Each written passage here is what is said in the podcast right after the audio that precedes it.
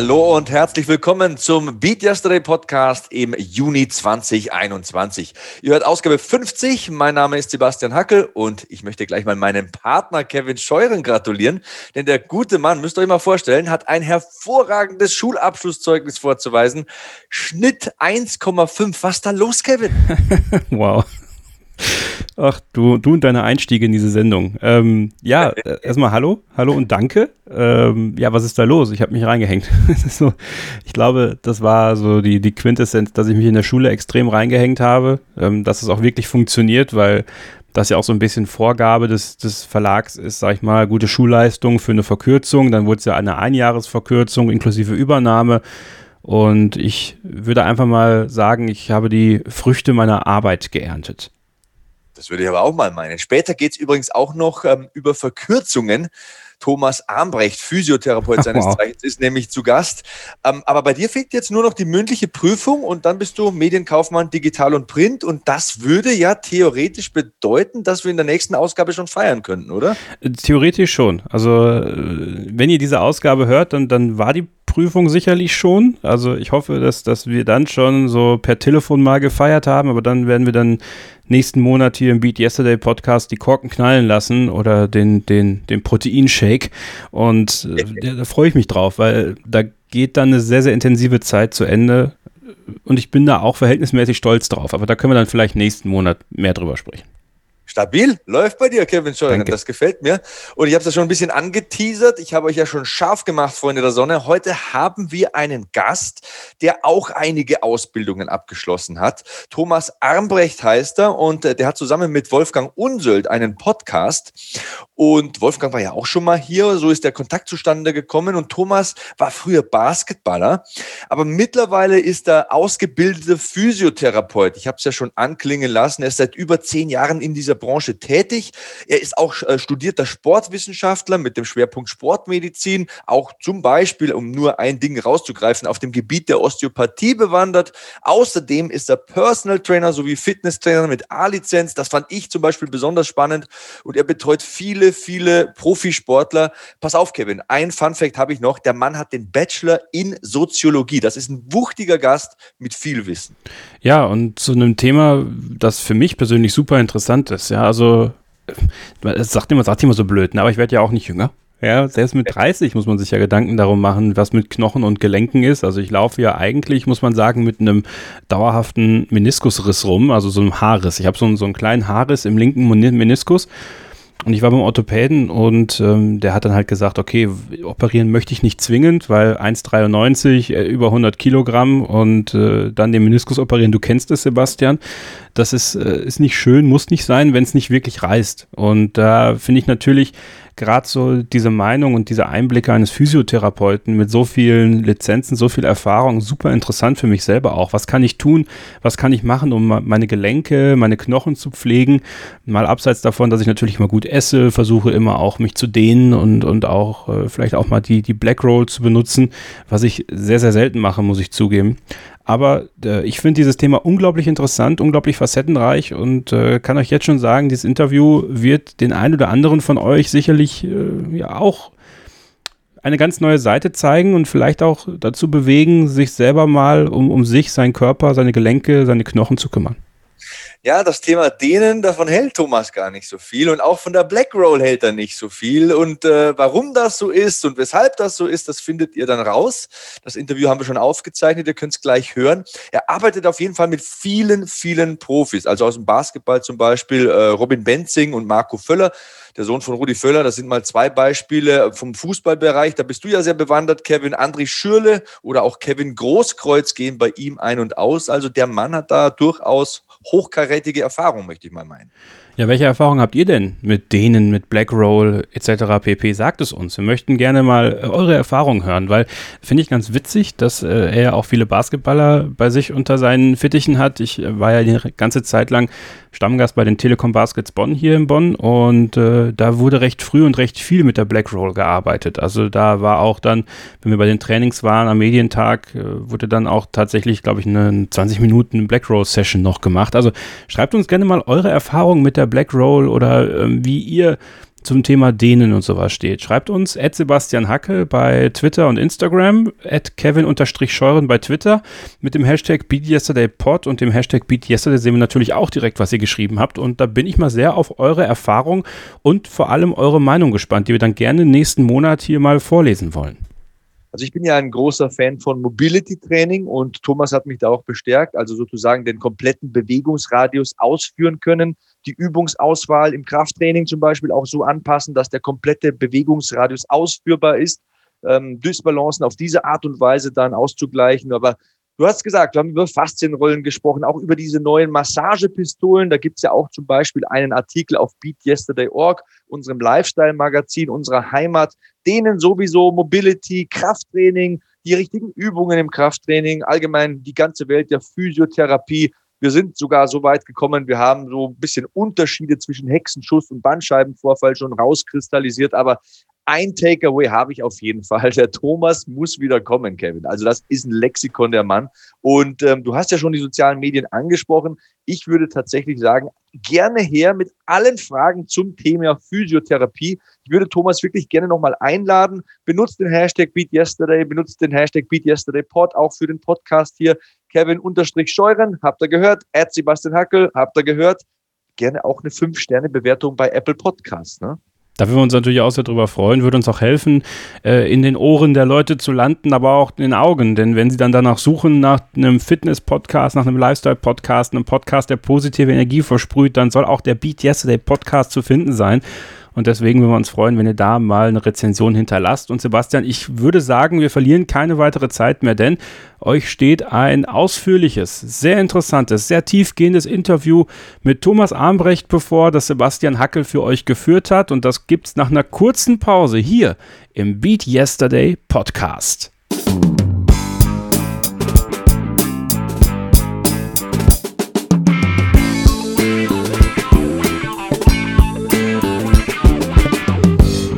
Weiter geht's im Beat Yesterday Podcast, Episode 50 und unser heutiger Gast ist Thomas Ambrecht. Hallo Thomas, schön, dass du dabei bist. Servus, ja, vielen Dank, dass ich dabei sein darf, ja. Selbstverständlich. Thomas, du bist ausgebildeter Physiotherapeut, äh, seit über zehn Jahren in dieser Branche tätig, äh, Sportwissenschaftler mit dem Schwerpunkt Sportmedizin, auch auf dem Gebiet der Osteopathie bewandert, habe ich gelesen. Und ganz, ganz wichtig, deswegen ist mein Interesse da ganz groß, du bist Personal Trainer sowie Fitnesstrainer mit A-Lizenz und betreust auch viele Profisportler. Habe ich das jetzt richtig gesagt? Okay, wow. Also ich glaube, selten hat sich irgendein Host so sehr mit meinem Lebenslauf auseinandergesetzt. äh, das stimmt, richtig, genau. Also ich habe erst die Physioausbildung gemacht, danach habe ich Sportwissenschaften studiert mit Schwerpunkt Sportmedizin. Danach habe ich Osteopathie studiert und habe es aber bewusst auch nicht abgeschlossen. Das ist immer so ein ganz geiler Fun-Fact, das wissen nicht viele. Äh, ich habe es ich hab's zeitlich bis zum Ende durchgezogen, bis zu meiner, äh, bis zu meinem letzten, bis zu meiner letzten Präsenzveranstaltung und habe dann gesagt, äh, ja, vielen Dank, äh, das war's, ich werde jetzt nicht die Prüfung ablegen, weil mir dieses Zertifikat Gesammle irgendwann so ein bisschen auf den Sack gegangen ist, muss ich sagen. Also es geht um Qualität und nicht um, um Zettel. Und ähm, ich hätte jetzt gemerkt, dass mir das Osteopathiestudium hat mir viel gebracht. Ich habe bestimmt zehn Prozent rausgezogen, die ich heute anwende, aber ich hätte mich, um das Zertifikat zu erhalten, mich mit 90 Prozent äh, Sachen beschäftigen müssen, die mich nicht weitergebracht hätten. Und da bin ich dann ähnlich wie unser gemeinsamer Kompagnon Wolfgang äh, ja zu pragmatisch denken und denke mir, wozu soll ich mich mit 90 Prozent Sachen auseinandersetzen, die mich nicht weiterbringen? Äh, die Sachen, die mich weitergebracht haben, die mich wirklich weitergebracht haben, habe ich auch aufgenommen, weiterentwickelt und beschäftige mich damit. Und deswegen äh, werde ich oft als Osteopath dargestellt. Ich fühle mich auch wie einer, aber offiziell bin ich keiner. ähm, die Rede ist natürlich von Wolfgang Unsöld. Du hast Wolfgang angesprochen, genau. ein gemeinsamer Freund von uns beiden, ähm, der ja auch schon hier im Podcast zu Gast war. Könnt ihr auch bei den alten Episoden nochmal downloaden und hören. Eins habe ich, glaube ich, vergessen, habe ich gestern noch gehört. Ich habe es mir unterm Fahren auf dem Handy eingesprochen, weil man darf ja nicht schreiben. Don't text and drive. Ne? Du hast auch einen Bachelor in Soziologie. Ein Tausendsasser ist das, dieser ja. Thomas. ja, das stimmt, das ist richtig.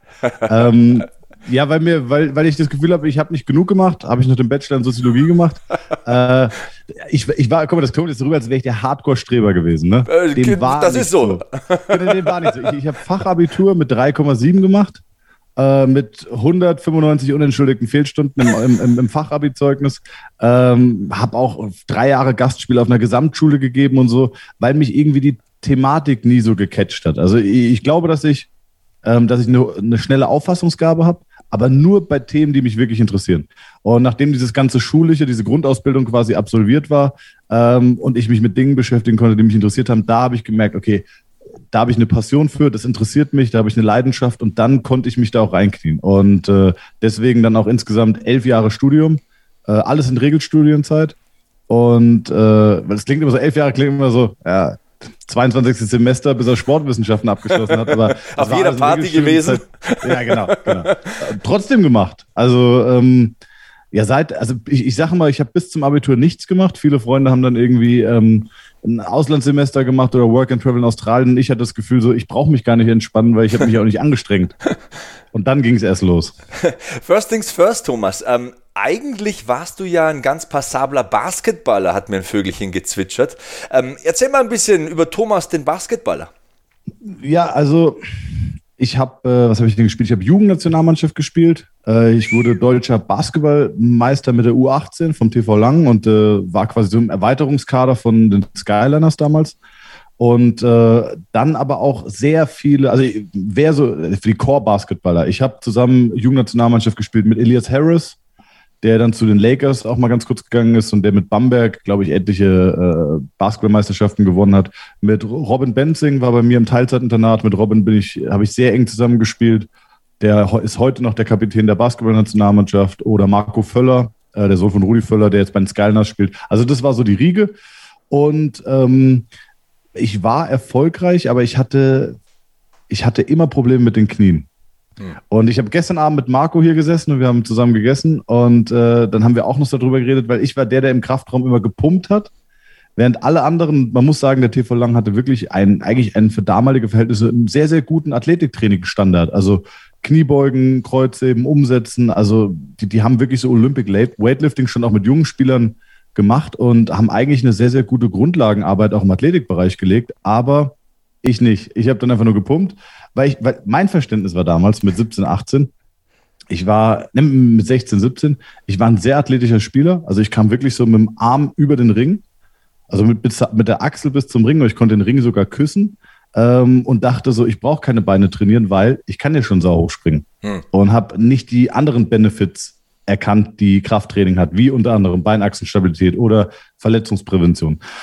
Naja, und deswegen hatte ich immer viele, viele Knieprobleme, weil athletisch, viel gesprungen, viel gelandet, wenig Kraft und Stabilität gehabt und deswegen dann ähm, die Karriere aufgrund von Verletzungen beendet. Ne? Also ich hatte, ich hatte College-Stipendien-Angebote sogar und dachte, ich gehe in die USA, was auch der Grund war, warum ich schlecht in der Schule war, weil ich immer dachte, so, ey, scheiß auf Schule, ich werde eh Basketballprofi.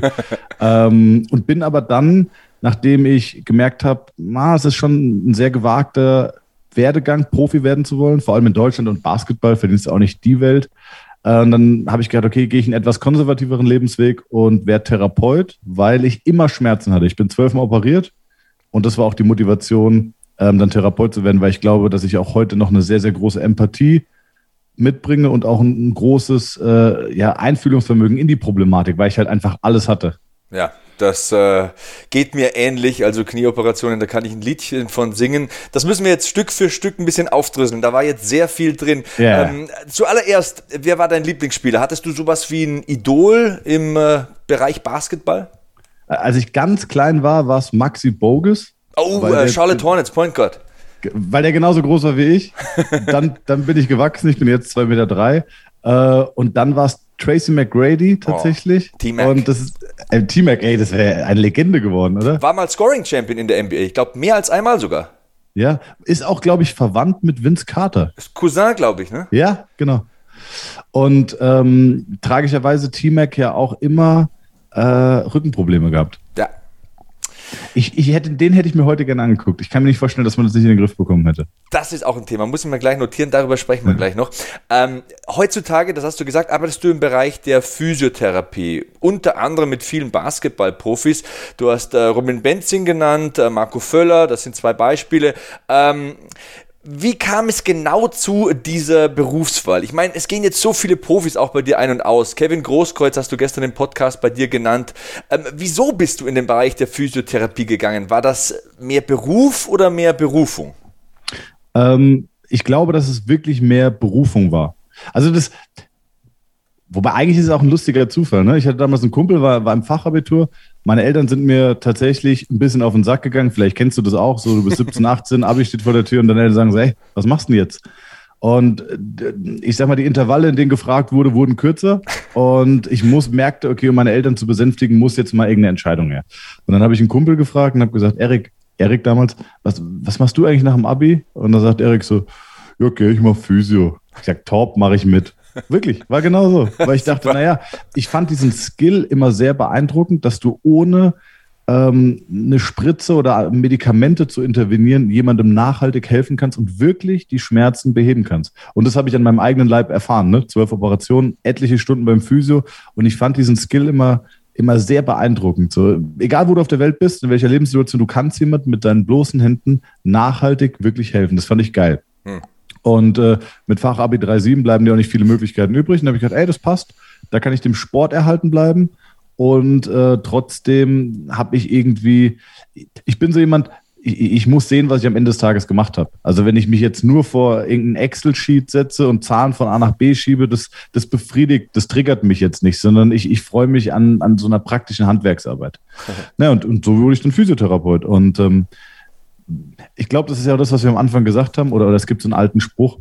Der Unterschied zwischen einer, zwischen einem Job und einer Karriere liegt in 20 Stunden Arbeit die Woche. Also 40 Stunden versus 60 bis 80, sagen wir 60. Das heißt, äh, wenn du eine Leidenschaft dafür hast und du, du beschäftigst dich überdurchschnittlich viel mit einem Themengebiet, wirst du dieses Themengebiet auch früher und deutlich tiefer durchdringen halt als alle anderen Kollegen. Und wie gesagt, ich habe mit 18 das Gefühl gehabt, ich habe nicht einmal gelernt und hatte eine unglaubliche Motivation und hat echt Spaß gemacht und bin dann, habe dann Ausbildung mit 1,3 abgeschlossen, Studium mit 1,3 abgeschlossen. Und wie gesagt, ich war nie ein Streber, aber als ich diese Passion gefunden habe, ähm, da ging es dann ab.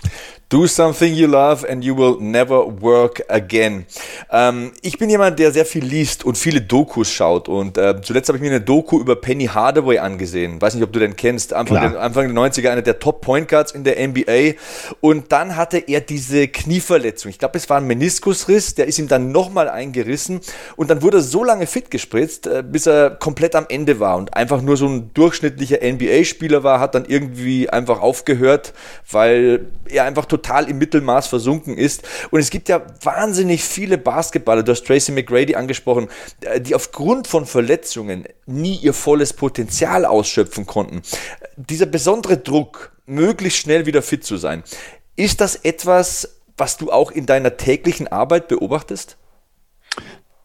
Ein Stück weit. Ich bin in einer etwas luxuriöseren Position, weil ähm, ich nicht also nicht direkt mit der Vereinsarbeit verbandelt bin. Also ich habe sehr, sehr viele Fußballprofis. Ähm, ein paar Namen kann man nennen. Leute, die quasi die Karriere beendet haben. André Schürle, Kevin Großkreuz, also viele Fußballweltmeister, Premier League-Spieler, Bundesligaspieler, äh, Spieler aus Italien, Spanien und sonst wo.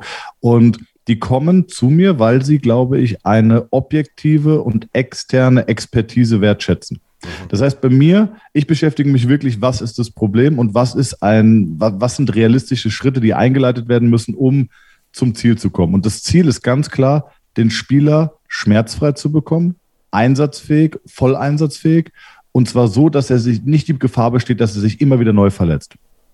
Klassisches Beispiel Ian Robben, ohne zu wissen, was da im Hintergrund gelaufen ist. Ähm, der wird sicherlich auch gut betreut worden sein. Ich möchte jetzt nicht gegen die Kollegen aus München schießen, um Gottes Willen, liebe Grüße. Aber der kam immer wieder und verletzt. Ja, also Bauchmuskelzerrung kam, Wadenzerrung, äh, Bauchmuskelzerrung kam, ähm, Gastrocnemiuszerrung und so. Und, und mein Ziel ist es, den Spieler nachhaltig fit zu bekommen. Wenn du jetzt im Vereinsphysio bist, sorry, jetzt zurück zu deiner Frage, dann hast du einen anderen Leistungsdruck. Ne, dann kommt dann der Trainer und sagt so, hier der Spieler, warum ist der nicht fit? Hm. Ähm, der muss doch fit sein. Wir brauchen den im Spiel. Und die haben einen anderen Druck. Da geht es dann häufig eher darum, von Spiel zu Spiel zu denken. Ne? Wenn es gut läuft, hast du weniger Druck, dann nimmt der Trainer auch mal andere Spieler. Läuft es nicht gut und es ist ein Leistungsträger, ist ein höherer Druck auf den behandelnden Ärzten und Therapeuten da. Ganz, ganz kurzes Beispiel noch. Also, ich habe lange gebraucht, um das Business Profifußball zu verstehen. Und ich tue es auch heute noch nicht, aber die Mechanismen werden irgendwie klarer über die mhm. Zeit. Ähm, Klassisches Beispiel ist zum Beispiel die Überdiagnostizierung. Das verstehen auch ganz wenige. Angenommen, du verletzt dich und ich diagnostiziere einen Muskelfaserriss. Ich diagnostiziere eine Zerrung. Okay. Zerrung, laut Müller-Wohlfahrt sagen wir einfach jetzt äh, sieben bis acht Tage solltest du wieder fit sein, auf dem Platz stehen. Damit hast du jetzt Druck als behandelnder Arzt und Therapeut, weil es ist klar definiert, Verletzung Muskelfaserriss hat Behandlungszeitraum sieben bis acht Tage da entsteht Druck von der Presse, von den Ärzten, äh, von, äh, vom Verein, von, der, von allen. Also überdiagnostizierst du und sagst so, ist, kein Muskelfa ist keine Zerrung, ist Muskelfaserriss. Muskelfaserriss sind dann schon bei 14 bis 20 Tagen. So, und auf einmal hast du keinen Druck mehr, ja, weil du hast für eine Zerrung, die eigentlich sieben, nach, sieben bis acht Tage solltest du fit sein, in einer, in einer Zerrung, so sieben bis acht Tage. Und jetzt ist der Spieler nach zwölf Tagen fit und eigentlich ist es zu lange für eine Zerrung, aber weil du Muskelfaserriss diagnostiziert hast und der Zeitraum, der erwartete Zeitraum größer ist, klatscht dir der Applaus und sagt so, oh, top, sechs bis sieben Tage schneller als erwartet.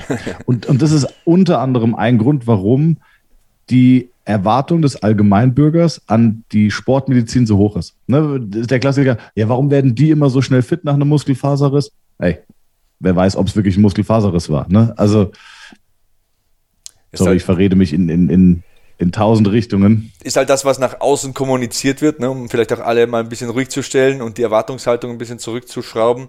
Die Insights, ganz interessant. Äh, ich habe ja früher mal Lehramt studiert, ähm, habe das Studium dann abgebrochen, weil es mir zu theoretisch war. Und diese Welche Fächer? Englisch und Wirtschaft. Äh, Wirtschaft war ein Fehler. Englisch wäre vielleicht sogar gegangen. Wirtschaft war ganz furchtbar. Ähm, aber ich bin froh, ähm, da wo ich jetzt bin, da wäre ich nie hingekommen mit einem traditionellen Studium oder einem traditionellen Werdegang. Deswegen alles gut. Ähm, worauf ich hinaus will, die Physiotherapie-Ausbildung. Ist das eine eher praxisbezogene Ausbildung, die dir ausreichend Rüstzeug an die Hand gibt, um dann später zurechtzukommen ohne Probleme? Eigentlich nicht. Also ähm, allein Ausbildung ist natürlich nicht die gleiche Lerngeschwindigkeit wie ein Studium. Also im mhm. Medizinstudium heißt es Anatomie, ein Semester, Bewegungsapparat ist durch. In der Ausbildung lernst du es über drei Jahre. Dafür lernst du es aber deutlich nachhaltiger. Ne? Du lernst, hast kein Bulimie-Lernen im Sinne von eine Klausur und danach fragt nie wieder. Am Ende schreibst du eine Doktorarbeit oder einen Bachelor und das war's. Wobei Medizinstudium ist nicht so, aber wenn du jetzt Wirtschaft studierst, dann hast du Mikroökonomie, eine Klausur, nie wieder fragt jemand. Makro, nie wieder fragt jemand. Das ist in der Ausbildung nicht so. Du hast Anatomie, Du hast Klausuren, erstes Zwischenexamen, zweites äh, Zwischenexamen, Staatsexamen. Am Ende bist du die gleichen Inhalte sechs, sieben Mal abgefragt worden und deswegen setzt sich das Wissen auch wirklich, wirklich gut. Ist nicht mit Sportwissenschaften oder so zu vergleichen. Ähm, um auf die Frage zurückzukommen, bist du danach einsatzfähig? Nein, bei weitem nicht. Also nach drei Jahren Ausbildung kannst du gar nichts. Ich behaupte, du kannst gar nichts. Starke mir, Aussage. Ja, weil es bei mir genauso war. Ähm, ich war, wie gesagt, ich habe mit 1,3 abgeschlossen. Ich war ein sehr ambitionierter Schüler und ich war nicht bereit für den Einsatz in der Praxis. Ich erinnere mich an meinen ersten Patienten mit Rückenschmerzen. Ich mache also in der Praxis nach meinem Examen. Ich mache den ersten Test. Der Patient sagt, oh, fuck, das tut weh. Zweiten Test, oh, fuck, das tut auch weh. Okay, Bro, leg dich auf den Bauch, ich massiere dich. Und dann massierst du ihn und dann merkst du, fuck, ich habe keine Ahnung, was er hat. Ich habe keine Ahnung, was die Ursache ist. Ich, ich weiß auch nicht, wie ich dieses Problem positiv beeinflussen kann. Aber ich muss ihn jetzt irgendwie behandeln, massieren, whatever, damit er zufrieden ist und mein Chef auch. Und da behaupte ich, stehst du am Scheideweg zwischen, okay, akzeptiere ich das für mich oder habe ich einen höheren Anspruch und fange an, wirklich der Sache auf den Grund zu gehen. Also ich bin jetzt seit, seit, äh, seit, oh, warte mal, zwölf Jahren arbeite ich, zwölf bis 14 Stunden am Tag ähm, war so die Top-Zeit. Mittlerweile ist auch ein bisschen gediegener. Aber. sind nur noch elf bis zwölf Stunden. Was sagst du? Sind nur noch elf bis zwölf Stunden mittlerweile? Nee, es ist, es ist schon weh geworden. Aber halt auch am Wochenende. Und naja, aber das, das Ding ist, ähm, es hört halt nicht auf. Und ich habe das Gefühl, ich verstehe den Mensch heute deutlich besser als damals. Aber ähm, trotzdem durchdringe ich dieses Thema noch nicht. Also das hört halt nicht auf, das Lernen. Das hört nicht auf. Was mir sehr gut gefällt, ähm, ist, dass du nicht nur therapierst.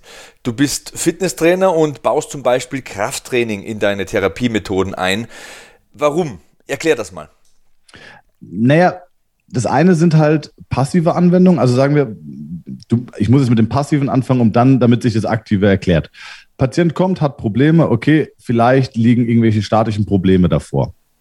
Eins meiner Credos äh, ist Never Train on Dysfunction. Das heißt, es macht eigentlich nicht viel Sinn, wenn du auf ein akutes Problem, ich rede von einem akuten Problem, drauf trainierst, weil du stabilisierst dieses Problem. Mein, mein Beispiel ist immer, stell dir vor, du hast eine Schraube und eine Mutter und die Mutter passt hat sich so ein bisschen verkeilt. Dann macht es nicht Sinn, mit aller Gewalt die Mutter zu, zuzuziehen, sondern es ist sinnvoller, die Mutter zu lösen, ordentlich draufzusetzen und wenn sie sich dann gut drehen lässt, festzuziehen. Und genauso ist es mit dem Körper auch. Das heißt, die Grundvoraussetzung für ein effektives Training ist, dass der Körper funktioniert.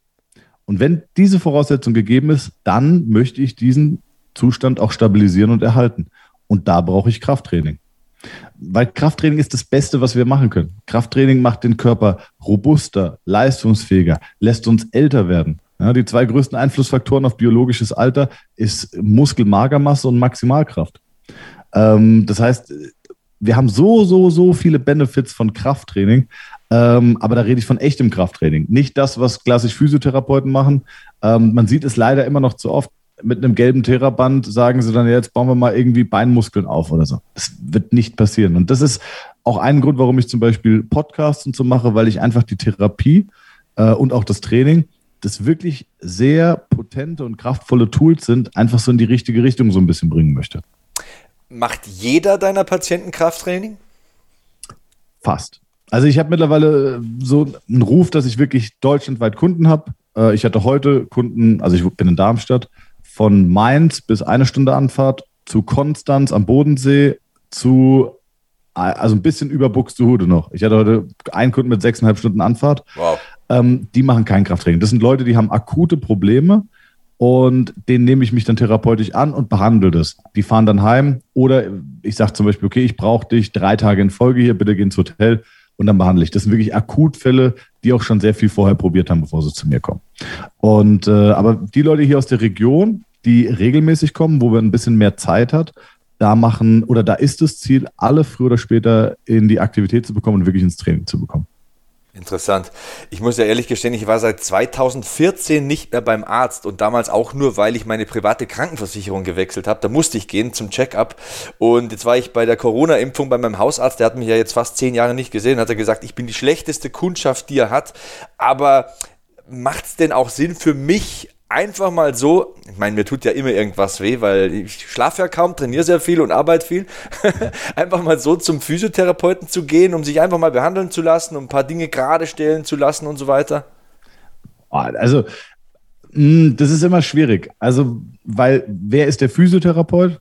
Ist es, und das meine ich jetzt nicht böse, aber ich glaube, das ist wie in jeder Branche, du hast äh, ein im Fußball zum Beispiel. Nehmen wir das Fußball. Ja? Du hast 8 Millionen Leute, die spielen Fußball. Davon gibt es 1000 Bundesligaspieler und 22 Nationalspieler. Das heißt, die Spitze der Leute, die wirklich gut ist, ist sehr gering, wie in jeder Berufsgruppe. Äh, das heißt, gehst du einfach nur zum Physio, das ist ja das große Problem in den meisten Physiotherapiepraxen. Und das meine ich nicht despektierlich, bitte, liebe Kollegen, falls ihr das hört, wird gedehnt oder massiert. Und das ist ein Fakt und das tut mir so leid. Das heißt, wenn du mich jetzt fragst, macht das Sinn? In den meisten Fällen würde ich sagen, nein, was macht keinen Sinn. Ähm, würdest du jetzt zum Beispiel zu mir kommen, und das sage ich nicht, um irgendeine Werbung oder so zu machen, ähm, macht es schon Sinn. Warum? Weil, wie gesagt, die Grundvoraussetzung, wenn du viel trainierst, ist ein funktionierender Körper. Und jeder Körper hat seine kleinen Probleme und seine Wehwehchen.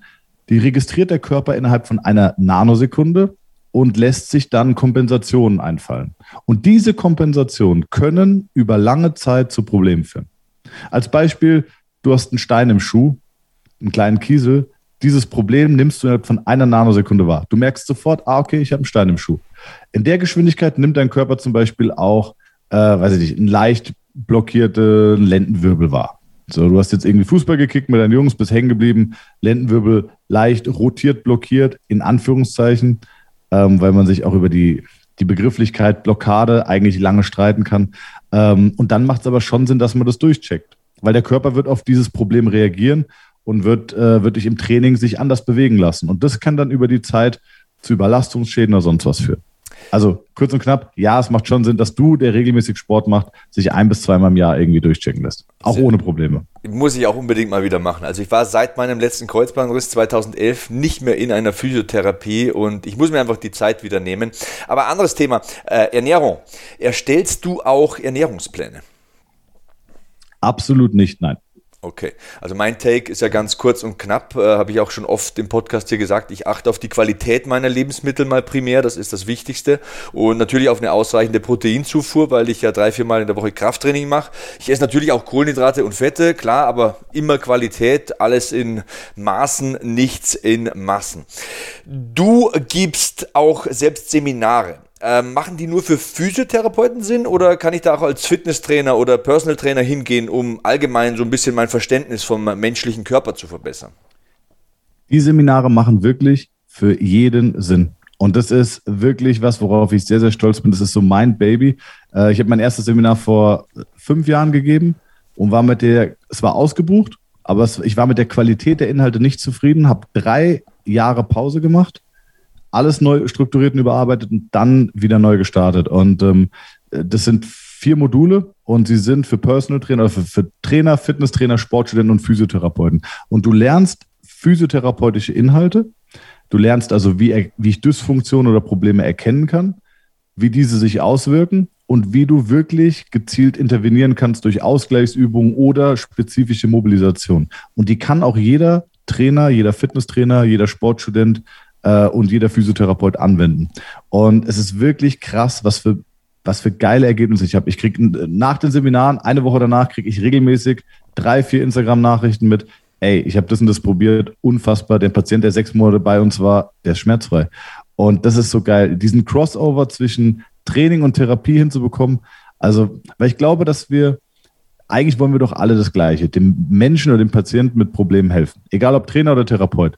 Und die größte Barriere ist aber die Sprache. Das heißt, der Therapeut versteht den Trainer nicht und der Trainer versteht den Therapeut nicht. Und mit dieser Seminarreihe war es mir ein Anliegen, diese Brücke zu brechen. Das heißt, der Therapeut kriegt trainingstechnisches Wissen vermittelt und der Trainer kriegt therapeutisches Wissen vermittelt.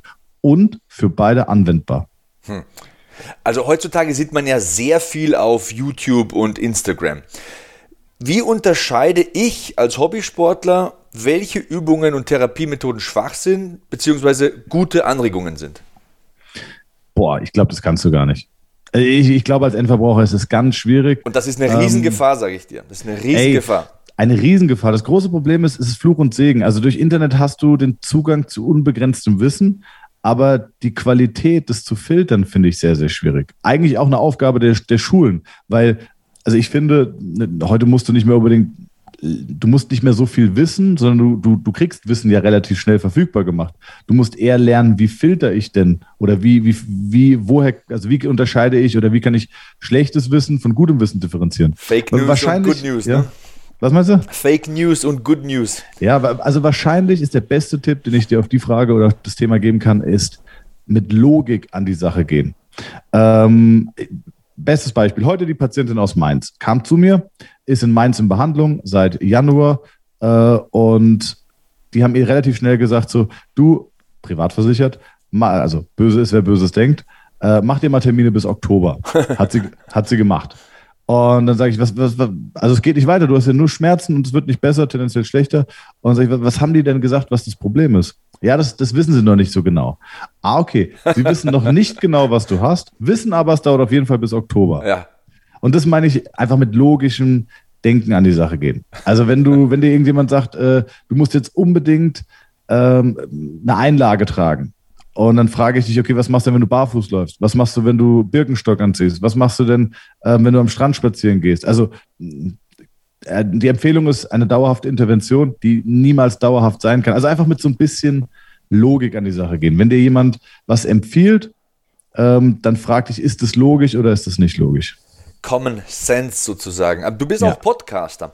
Äh, stell doch mal deine Audioschmankerl vor. Du hast zwei Podcasts, glaube ich, ne? Genau. Also gestartet bin ich vor einigen Jahren mit Körperkonzept, dem Körperkonzept-Podcast, auch sehr erfolgreich, auch immer so in den Fitnesscharts unter den Top 20. Und ähm, den haben wir mittlerweile aufgeteilt. Den mache ich mittlerweile mit meinem, äh, mit meinem, mit einem meiner Mitarbeiter, Jonas Bamberger, auch ein sehr guter Freund von mir, liebe Grüße. Und ähm, mit Wolfgang Unsold. bin ich in seinem Podcast eigentlich mal, ich habe mich da so reinge, äh, reingenistelt. Ja, ich bin da über die Hintertür bin ich rein und habe mich da einfach festgesetzt. Und mittlerweile ist es so, dass wir jede Woche eine Folge aufnehmen. Und da muss ich sagen, das macht mir richtig Spaß. Also Wolfgang ist ein äh, ich meine, die Zuhörer werden ihn bestimmt kennen über deinen Podcast.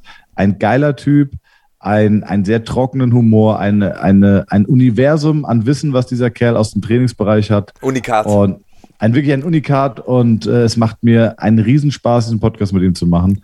Und ähm, das Schöne ist, das ist auch dann auch keine Arbeit. Ja, das merkt man auch. Also ich höre den Podcast 51 Wochen im Jahr und zwar immer dienstags, wenn ich nach München fahre mit dem Auto. Ähm, kommt immer montags raus, kann ich nur wärmstens empfehlen. Ja. Ähm, ich wurde mit 19 als Fußballspieler damals noch am Knie operiert. Ich war noch wesentlich leichter, wesentlich schlanker, wesentlich weniger muskulös und mir wurden damals, würde man sagen, gut 60 Prozent des Innenmeniskus links entfernt. Ohne Vollnarkose, örtliche Betäubung, also Metzger Ach, Metzgerei pur, komplett verpfuscht auch, muss man tatsächlich sagen. Und das ist sozusagen der Beginn meiner persönlichen Verletzungsgeschichte. Jetzt mal. Was meinst du mit Beginn der persönlichen? Also, was waren denn dann die Konsequenzen? Ja, also ein paar Jahre später kam halt dann der Kreuzbandriss auf der Seite, weil man hätte das nicht so machen müssen. Man hätte dann nicht, ich glaube, das war, was, war nicht drei Viertel, aber ich würde mal schätzen, so 60 Prozent vom ähm, ja, CT-Bild her, von meinem Innenmeniskus einfach mal rausgeflext und ich hatte nicht mal eine Vollnarkose, wirklich nur örtlich betäubt am Knie und herumgedreht an meinem Knie eine Stunde lang, gedacht, mir, mir fällt das Bein ab, also wirklich ein Horrorszenario. fuck. Und mit 19, ne? also ich war wirklich, ich habe keinen Tropfen Alkohol getrunken. Ich habe in meinem Leben noch nie an einer Zigarette gezogen. Ich habe immer nach meinen ja, Sportarten genau. gelebt. Ja, wirklich, wirklich. Ja. Wirklich, wirklich. ähm, und äh, ja, das war, keine Ahnung, das war dann so ein Schlag, da kamen dann immer wieder Verletzungen. Jetzt mal die erste Frage, so in dem Zusammenhang, einfach aus persönlichem Interesse, gebe ich auch gerne zu. Ähm, ist sowas noch einigermaßen kompensierbar? Boah, ganz schwer. Das, also, das habe ich auch mal wieder, dass Freunde oder, oder, oder Fußballprofis mich aus der Entfernung sowas fragen. Immer schwierig und eigentlich auch ein bisschen unprofessionell, sowas pauschal zu beantworten. Ähm, was ich aber sagen kann, ist, dass es, also man muss sagen, und da auch wieder so ein Thema Logik, äh, ein, dein Kreuzband hätte auch ohne die Vorverletzung reißen können. Das ist einfach vorab. Aber ich bin komplett bei dir. Ein Meniskus, der verletzt ist, oder ein Meniskus hat natürlich viele Aufgaben. Er vergrößert zum Beispiel die, die Gelenkfläche ähm, und, und, und, und, und. Stoßdämpfer, Pufferfunktion, whatever. Aber er nimmt auch ein Stück weit die Stellung des Kniegelenks im Raum wahr.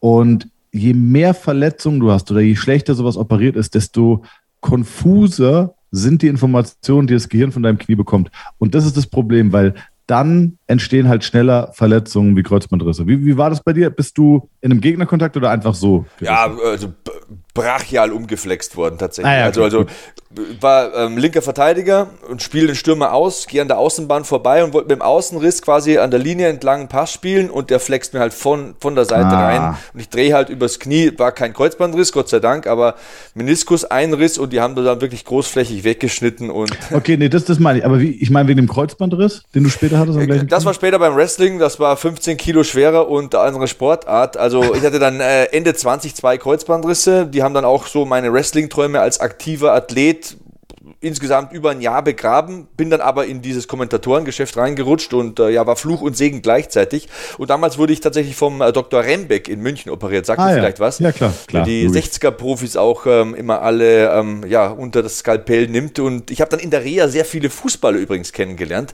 Und du arbeitest ja auch sehr viel mit Bundesliga-Profis und Spielern der Premier League. Was sind denn da die häufigsten Probleme bei Fußballern? Kann man das so verallgemeinern? Also so ein Problem, das immer, immer wiederkehrt? Also sehr häufige Probleme sind natürlich einfach ähm, Hypertonien, also Muskelspannung oder Muskelverspannungen. Und ähm, das ist auch so ein bisschen dieses Thema Logik. Also warum oder oder naja, wie soll ich denn anfangen? Ich bin ein großer Freund davon, zu fragen, woher kommt das Problem. Also nicht im Sinne von, okay, Muskel ist jetzt hart, mein, meine rechte Arschbacke ist hart. Wie, ne, das kommt ja vor Piriformis-Syndrom oder so, mein, mein Arsch ist hart, äh, den muss ich jetzt weich machen. Das ist so ein bisschen zu simpel gedacht. Wenn es so simpel wäre, bräuchte man nicht Medizin studieren, sondern die Frage, warum ist meine Arschbacke hart? Ich bin 32 Jahre alt geworden, hatte noch nie einen Titan Piriformis oder ein Läuferknie. Woher kommt dieses Problem? Und diese Ursachenforschung, ich glaube, dass das der große Unterschied ist ähm, zwischen mir und vielen Kollegen, dass ich mich immer frage, woher kommt es und nicht akzeptiere, okay, der Muskel ist jetzt hart, mache ich weich, sondern warum ist der Muskel hart? Und ähm, du hast ganz viele Fußballprofis, die haben tighte Hamstrings, also die Beinrückseite, oder der Gesäßmuskel ist zu oder Schmerzen ums Knie. Und du musst dich immer fragen, woher kommt dieses Problem? Und ähm, meistens haben Fußballer, ganz, ganz häufig haben Fußballer Probleme im Sprunggelenk oder Mittelfuß, ähm, Probleme in den Beckenschaufeln, also im Beckenbereich und im Lendenwirbelbereich. Und wenn du diese Probleme in den Griff bekommst, dann funktionieren die Körper eigentlich wieder ganz gut. Und du hast auch einen ad-hoc-Release von der Spannung. Also ein Muskel ist gar nicht bestrebt, fest zu sein. Wenn du das, wenn du das ursprüngliche Problem löst, dann wird der Muskel niemals die Spannung halten, sondern der released sofort. sehr interessant. Also ich bin sehr eigennützig jetzt in diesem Interview, weil ähm, mir ja auch immer irgendwas. Also wenn noch mehr private Fragen kommen, dann stelle ich eine, eine, eine Erst Erstrechnung. Ja. Also momentan ist, ist die letzte, okay, ich verspreche es. Nein, nein, mach, mach, mach. Momentan plagt mich so eine Plantarfasziitis. Ja. Und ich roll hier immer, wenn ich am Schreibtisch sitze, auf diesem Ball hier rum. Also ihr könnt es nicht sehen, aber der Thomas kann es sehen, ähm, übers Video. Was mache ich denn da, Thomas? Also morgens, ich brauche wirklich fünf Minuten, um normal laufen zu können. Das tut ah, okay. höllisch weh. Ja, höllisch. dann weiß ich, glaube ich, was du hast. Also das ist jetzt wieder genau konträr zu dem, was ich vorhin gesagt habe. Ferndiagnosen unprofessionell. Bro Science. Ja, Let's genau. go. ja, ähm, die Frage ist, warum hast du das? Warum hast du eine äh, Plantarfaszitis? Also es ist einfach eine Entzündung der Plantarfaszie. Und wenn du kein Traumata erlitten hast, das ist eigentlich die große Unterscheidung. Das heißt, wenn dir nichts abgerissen ist oder strukturell verletzt ist, ähm, dann ist es meistens, dass zu viel Spannung drauf ist. So, und warum hast du zu viel Spannung? Naja, irgendwas versucht ja, diese Struktur über die Spannung zu regulieren. Häufig ist es so, dass du eine Blockade vom Mittelfuß hast und die Muskulatur, die unter dem Fuß liegt, versucht über diese dauerhafte Spannung diese Blockade zu stabilisieren. Ah. Ne, also der Körper registriert, so wie den Stein im Schuh, innerhalb von einer Sekunde, ah, okay, es liegt irgendein Problem vor. Ähm, das ist jetzt nicht geil, das Problem, also die Statik ist nicht gut, aber könnte noch schlechter werden. Und deswegen halten wir diesen Ist-Zustand, der nicht optimal ist, einfach fest. Muskelspannung wird hochgefahren und dann hast du morgens diese Schmerzen. Und die Schmerzen entstehen einmal durch die Hypertonie, der Plantarfaszie und durch eine leichte Gelenkentzündung im Mittelfuß. Und das ist der Klassiker. Du stehst morgens auf, der erste Schritt ist Hölle. Brutal. Die ersten drei, die ersten drei vier, fünf, du, du läufst ins Bad und humpelst und irgendwann nach fünf Minuten fängt es an und geht dann wieder. Und dann den ganzen Tag über spürst du eigentlich gar nichts. Habe ich recht? Fast nichts, ja. ja. Genau. Und das ist so ein Klassiker. Das heißt, bei dir müsste man sich ähm, den Mittelfuß angucken mit all seinen Knochen und Gelenken, gucken, welche Blockaden du hast, welche Dysfunktionen, in welche Richtungen, die manualtherapeutisch korrigieren und dann und danach erst die Entzündung rausnehmen. Also ich sehe schon, ich muss da mal nach Darmstadt und ich habe hier auch noch eine Frage von Kevin, meinem Co-Host. Ähm, der richtige Umgang mit der Faszienrolle. Worauf muss er achten, bevor er auf die Rolle geht? Und warum sollte man auf die Rolle gehen? Sollte man überhaupt auf die Rolle gehen? Das wäre jetzt eine Frage von mir. Nee, braucht man nicht. Also das war mal so ein, das war mal so ein Hype, ähm, der entstanden ist und du musst dir überlegen, die Fitnessindustrie, die muss sich ja auch immer wieder ein Stück weit neu erfinden. Weil wenn man jetzt sagt, okay, wie baut man Muskel auf? Naja, Langhandel, Kurzhandel, Latzug, Beinpresse, dann könntest du ja quasi die FIBO in Köln einstampfen. Dann gäbe es keine Daseinsberechtigung mehr. Das heißt, es muss immer wieder neue Produkte, neue Trends, neue Hypes geben. Das war halt die Faszienrolle, äh, hat man auch viel eingesetzt. Ähm, die ist ganz cool zum Entspannen oder zum Recovern, aber die löst kein Problem. Die löst kein Problem. Ist genauso wie denen. Es gibt fantastische Studien zum Thema Dehnen. Wir glauben ja immer, soll ich mal auf das Thema Dehnen eingehen? Das ist super. Da habe ich ja. übrigens, äh, kann ich kurz vorlesen, das ja. passt ganz gut. Ich spiele jetzt meinen professionellen Fan-Questions-Jingle ein. Fan-Questions. Jetzt kommen die Fan-Questions reingeflogen. Und hier ist eine von Jan, nämlich, pass auf, habe ich mir extra auf die Seite gelegt.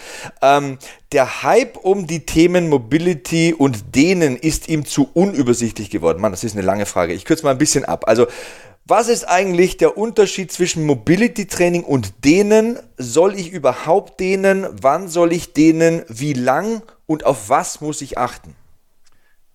Das waren wirklich viele Fragen in einer. Die, die, das sind nur vier äh, Zeilen von der Frage. Ne? Die Frage war ungefähr 40 Zeilen lang. Okay. Äh, wie, hieß, wie ist der Kollege? Äh, der Jan. Jan, also Jan, pass auf.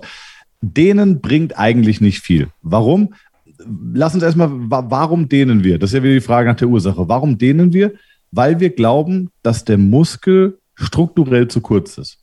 Also wir glauben, Ursprung und Ansatz ist angenähert und der Muskel ist zu kurz. Deswegen muss ich Ursprung und Ansatz voneinander entfernen, um den Muskel auf Länge zu bringen. Das ist aber nicht so. Der Muskel ist nicht strukturell zu kurz und muss gedehnt werden, sondern der ist aus einem definierten Grund vom Nervensystem hochgeschaltet und aktiviert. Das heißt, es bringt gar nichts, den Muskel auf Länge zu bringen. Man hat tolle Studienergebnisse, indem man zum Beispiel das zentrale Nervensystem ausgeschaltet hat, also das Gehirn, indem man dich sediert hat. Also mit ab gewissen Tiefen der Sedierung, also zum Beispiel in der Vollnarkose, wenn das Gehirn nicht mehr funktioniert, ist auf einmal die strukturelle Verkürzung weg. Wow, du kriegst dein Bein nur bis 70 Grad hoch gebeugt. Unter Vollnarkose kriege ich es hoch bis 90 Grad, bis der Gelenkstopp kommt. Das heißt, das würde ja eigentlich nicht gehen, wenn wir eine strukturelle Verkürzung haben. Und damit ist auch widerlegt, dass denen nichts bringt. Wenn du zum Beispiel Kampfsport machst, kannst du nach einem Warm-up dich dehnen. Dadurch wirst du für einen Moment oder für die Trainingseinheit beweglicher. Ähm, aber das löst keine Verkürzung. Also wenn du jetzt zum Beispiel sagst, ah, mein Po ist so hart, der Muskel ist verkürzt, den muss ich dehnen. Nein, das stimmt nicht, sondern der Muskel hat aus einem definierten Grund zu viel Spannung. Finde heraus, warum der Muskel zu viel Spannung hat, löse das Problem und dann release auch die Spannung. Hm. Mobility ist wieder was anderes. Also Mobility ist zum Beispiel, sagen wir, du hast zu wenig Beweglichkeit im Sprunggelenk. Das ist so ein Klassiker und kannst deswegen keine tiefe Kniebeuge machen. Dann sagt man, mach Mobility. Okay, Mobility ist sinnvoll, weil du einen kurzen positiven Effekt rausziehst. Also wenn ich mich jetzt zum Beispiel in eine tiefe Hocke setze und halte diese Position äh, zwei Minuten oder eine Minute, dann werde ich danach in dieser Position beweglicher sein als vorher. Das wird dieser, also dieser, dieser, dieser bessere Zustand wird nicht so bleiben, aber für einen Moment, für eine halbe Stunde, Stunde oder so lange, bis du wieder einen Cooldown hast. Für das Workout auf jeden Fall wird das so Ganz bleiben, ne? genau, und das ist nämlich der Punkt. Also du kannst diesen Benefit, äh, diesen, diesen Transfer ins Training nutzen und kannst dann deine Zielübung mit einem besseren Range of Motion und mehr Beweglichkeit trainieren. Und das wird, führt dazu, dass du über die Zeit auch nachhaltig beweglicher wirst. Das heißt, Mobility, durch Mobility-Training wirst du nicht krass mobiler, aber du wirst für einen kurzen Zeitraum mobiler und kannst den dann nutzen, um in, den, in, dein, in dein Training zu integrieren. Diese tiefe Hocke, von der du sprichst, das war für mich persönlich ein Gamechanger. Also ähm, ich hatte wirklich seit 2011 keine Verletzung mehr, war seit 2014 nicht mehr beim Arzt. Es hat nichts mehr irgendwie gezuckt. Ich habe jeden Morgen, glaube über zwei Jahre lang, einfach fünf Minuten lang in der tiefen Hocke gesessen und auch nochmal vor jedem Training, beim Beintraining sowieso. Und seitdem all over. Keine Probleme mehr. Aber hast du gemerkt, dass du am Anfang krass unbeweglich warst? Es, die Beweglichkeit ist besser geworden, muss ich tatsächlich ja. sagen. Ja. Aber das ist auch eine Intervention, die ja wirklich lange Zeit geht. Mobility macht schon beweglicher. Nur ähm, es ist jetzt so, es ist jetzt nicht so, dass du sagst, okay, ich mache jetzt äh, zehnmal Mobility, tief sitzen und dann bleibt es so, sondern es gibt dieses alte Sprichwort Brain, Muscle and Penis, use it or lose it. Alles, was du regelmäßig benutzt, wird funktionieren. Alles, was du nicht regelmäßig benutzt, wird der Körper, weil er ein faule, faules Stück ist, rauswerfen. Hm. Ja, wenn du, äh, wenn du regelmäßig Sudoku machst, wirst du gut im Sudoku. Hörst du auf, das zu machen, bist du nach zwei Jahren nicht mehr gut im Sudoku. Ja, jeder kennt es von Sprachen sprechen und bestimmt auch von deiner Mobility. Wenn du es regelmäßig machst und den Körper zwingst, das zu tun, wird er diese Position auch einnehmen. Hörst du auf, würde sie aus dem Krafttraining. Machst du regelmäßig Krafttraining, wirst du stärker, hörst du auf, wirst du schwächer. Hm. Genau. Hier habe ich noch eine Fan-Question von Mike. Ich spiele nochmal den Jingle ein. Fan-Questions. Also hier kommt ähm, Mike. Äh, Mike läuft. Auch eine brutal lange Nachricht. Leute, was ist los mit euch? Mike läuft, möchte aber Krafttraining mit in sein Programm aufnehmen. So, welche Übungen machen Sinn, wenn er an zwei Tagen pro Woche im Gym schuften möchte? Thomas, go. Oh, bei zwei Tagen in, in der Woche würde ich ihm Ganzkörpertraining empfehlen. Würde ich auch sagen. Ähm, was meinst du? Würde ich auch sagen. Ja, also ich würde wahrscheinlich, äh, wenn er Läufer ist und möchte, möchte, ja, wahrscheinlich, was möchte er? Er möchte wahrscheinlich einfach fit und gesund sein. Dann würde ich sagen, machst du erst eine Variation von der Kniebeuge, Dann eine Variation von, von, einer, von einer Hüftstreckung. Das kann GHD, das kann Kreuzheben, whatever sein. Und dann eine horizontale Druck- und Zugbewegung und eine vertikale Druck- und Zugbewegung. Fertig. Und dann rotierst du. Also du kannst ja in, in, der, sagen wir, Trainingstag Dienstag, fängst du mit einer Kniebeuge an, also mit einer, mit einer hüftbeugenden Bewegung oder eine hüftstreckenden Bewegung und den anderen Tag mit einer hüftbeugenden Bewegung. Okay. Und legst dann so ein bisschen den Fokus. Das wäre so quasi Workout 1 wäre das dann Kreuzheben und im Workout 2 Kniebeugen oder umgekehrt. Genau. Dann hätten wir äh, horizontal Bankdrücken und Rudern dementsprechend, genau. beziehungsweise genau. Schulterdrücken und Klimmzüge. Ne? Genau. Okay. Zum Beispiel. Back to Basics. Und back to Basic und damit machst du die größten Fortschritte. Merkst auch, dass du eine ganzheitliche Körperentwicklung schaffst. Ich habe früher angefangen mit, mit 15 im Fitnessstudio. Seit 17 Jahren trainiere ich jetzt. Und ich dachte, mit 15, Fitnessstudio gehst du hin und machst die Übungen, die dir Spaß machen. Ich habe also, ich, ich habe nicht, ich habe nicht verstanden, dass du auch Übungen machen musst, die dir vielleicht keinen Spaß machen. Ich habe nur, wirklich nur Bankdrücken, Bizeps Curls, Bauch gemacht. Ist, ist auch am schönsten, muss man sagen. Jahr. Das ist auch am Was? schönsten, muss man sagen. Aber Klar, ich habe über ein Jahr lang wirklich nur diese drei Übungen gemacht. ist der Bizeps gewachsen? Nicht wirklich. Wobei, gut, natürlich, ich meine, ich meine, Hormone mit 15, 16 schießen noch nicht so ein. Hast du nicht irgendwann diesen Moment gehabt in der Pubertät oder nach der Pubertät, wo du gemerkt hast, okay, jetzt habe ich gerade in einem Jahr so viel Progression gemacht wie in den drei, vier, fünf Jahren davor? Ich hatte in meinem zweiten Jahr in der C-Jugend bin ich 24 Zentimeter gewachsen. 24. Krass, oh, Wahnsinn. Meine Eltern haben mir mein erstes Hantelset gekauft. Also ich war immer der Oberdulli, immer klein und schmächtig und wurde einfach weggerammt von den anderen. Und nach der Winterpause haben die dann so aufgeschaut, holy moly, was ist da los? Da kommt ein Mutant so ungefähr. Ne? Und auf einmal konnte ich mithalten. Also das war wirklich, also Pubertät ist verrückt. Ich verstehe ja. auch die jungen Leute, wenn die mit dem eigenen Körper und dem, was da so vorgeht, manchmal ein bisschen überfordert sind. Ich war das auch. Ganz schwer, gebe ich auch zu, muss ich sagen. Wie alt warst du, als du angefangen hast mit Krafttraining? Ich würde so sagen, ja, so 14, 15 ja. vielleicht. Ich weiß nicht, ich habe ich hab, ich hab Geld zusammengespart, bin mit dem Fahrrad zu Wertkauf gefahren. Ich weiß nicht, ob du noch Wertkauf kennst. Klar, Mann. Später Erke, ja, Old kennt nicht mehr jeder. War dann später Walmart und dann habe ich mir eine Handel gekauft. Ich habe mir eine Kurzhandel gekauft und dann habe ich ähm, immer am Bett gesessen abends, habe den klassischen Ani-Konzentrationscurl gemacht Klar, auf beiden Seiten und habe Liegestütze gemacht und so Sit-Ups. Das war das, was ich mit 14, 15 in meinem Ding gemacht habe. Besser als nichts, besser als ja. nichts. Diese hässlichen Handeln mit diesen, mit diesen Schraub, mit diesen Schrauben, weißt du? Klar, klar. Ja, ja. Preaching to the choir. Also ich habe das alles ja. durchgemacht und äh, ich, ich habe wirklich von meinen Eltern 20 Euro bekommen und äh, habe mir die Lufe Rigno Flex gekauft und habe den Händler im Sportladen bestochen, dass er mir die 5 Kilo Hanteln für das restliche Geld gibt und ist dann irgendwann eingeknickt, der gute Mann. Und das war mein erstes Hantelset tatsächlich. Aber ähm, jetzt haben wir eine Menge hier durchgenommen und durchgekaut. Äh, Training haben wir gehabt, Ernährung, Dehnen, Mobility, Basketball, Fußball. Was bleibt noch? Ähm, prominentes Thema ist bei uns immer Musik. Hörst du Musik zum Training? Ja oder nein? Oh, stimmungsabhängig. Also zum Beispiel, wir, der Podcast wird aufgenommen. Heute ist Mittwoch. Ist heute Mittwoch? Ja, 9.6. Ich habe jetzt den ganzen Tag äh, gearbeitet. Ich bin direkt aus der Praxis hier in diesem Podcast gestolpert. Ähm, wenn ich jetzt heute noch trainieren würde, würde ich keine Musik mehr hören. Wenn ich, weil, weil es ist einfach so ein Overload, weißt du? Ja. Und, ähm, und ich muss auch sagen, ich habe das Gefühl, wenn der Track wechselt, dann, dann entweder hypt er mich oder low, lowert mich wieder. Deswegen, um eine Konstante zu haben, häufig kein Training äh, keine Musik oder so ein bisschen Background-Musik. Ich bin nicht, ich habe aber auch ein eigenes Gym. Also ich bin nicht so, dass ich, wenn ich jetzt in ein normales Fitnessstudio gehen würde, würde ich Musik hören, um den ganzen anderen Schrott wahrscheinlich nicht zu hören, ja. um abschalten zu können. Aber in meinem Gym äh, ist Ruhe und deswegen häufig auch keine Musik. Interessant, interessant. Ähm, wir haben noch zwei Themen, die derzeit auf unserem Lifestyle-Magazin äh, Beat Yesterday Org prominent repräsentiert sind. Und zwar Thema 1, Bandscheibenvorfälle. Wie erkenne ich als Laie, dass ich einen Bandscheibenvorfall habe und keinen Hexenschuss oder umgekehrt?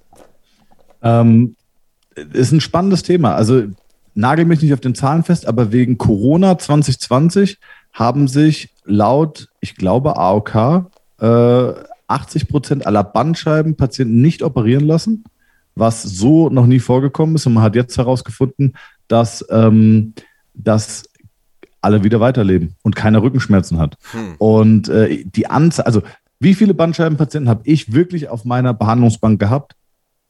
Verschwindend geringe Anzahl. Vielleicht 15, 15 in zwölf Jahren, wo wirklich ein Bandscheibenvorfall war. Ähm, und ich hatte Leute, die wurden im Liegentransport angefahren, ne? Also im Range Rover, Rückbank umgeklappt, Patient wow. oder Frau lag in Rückenlage da, die wurde quasi reingetragen und wurde behandelt und es ging wieder.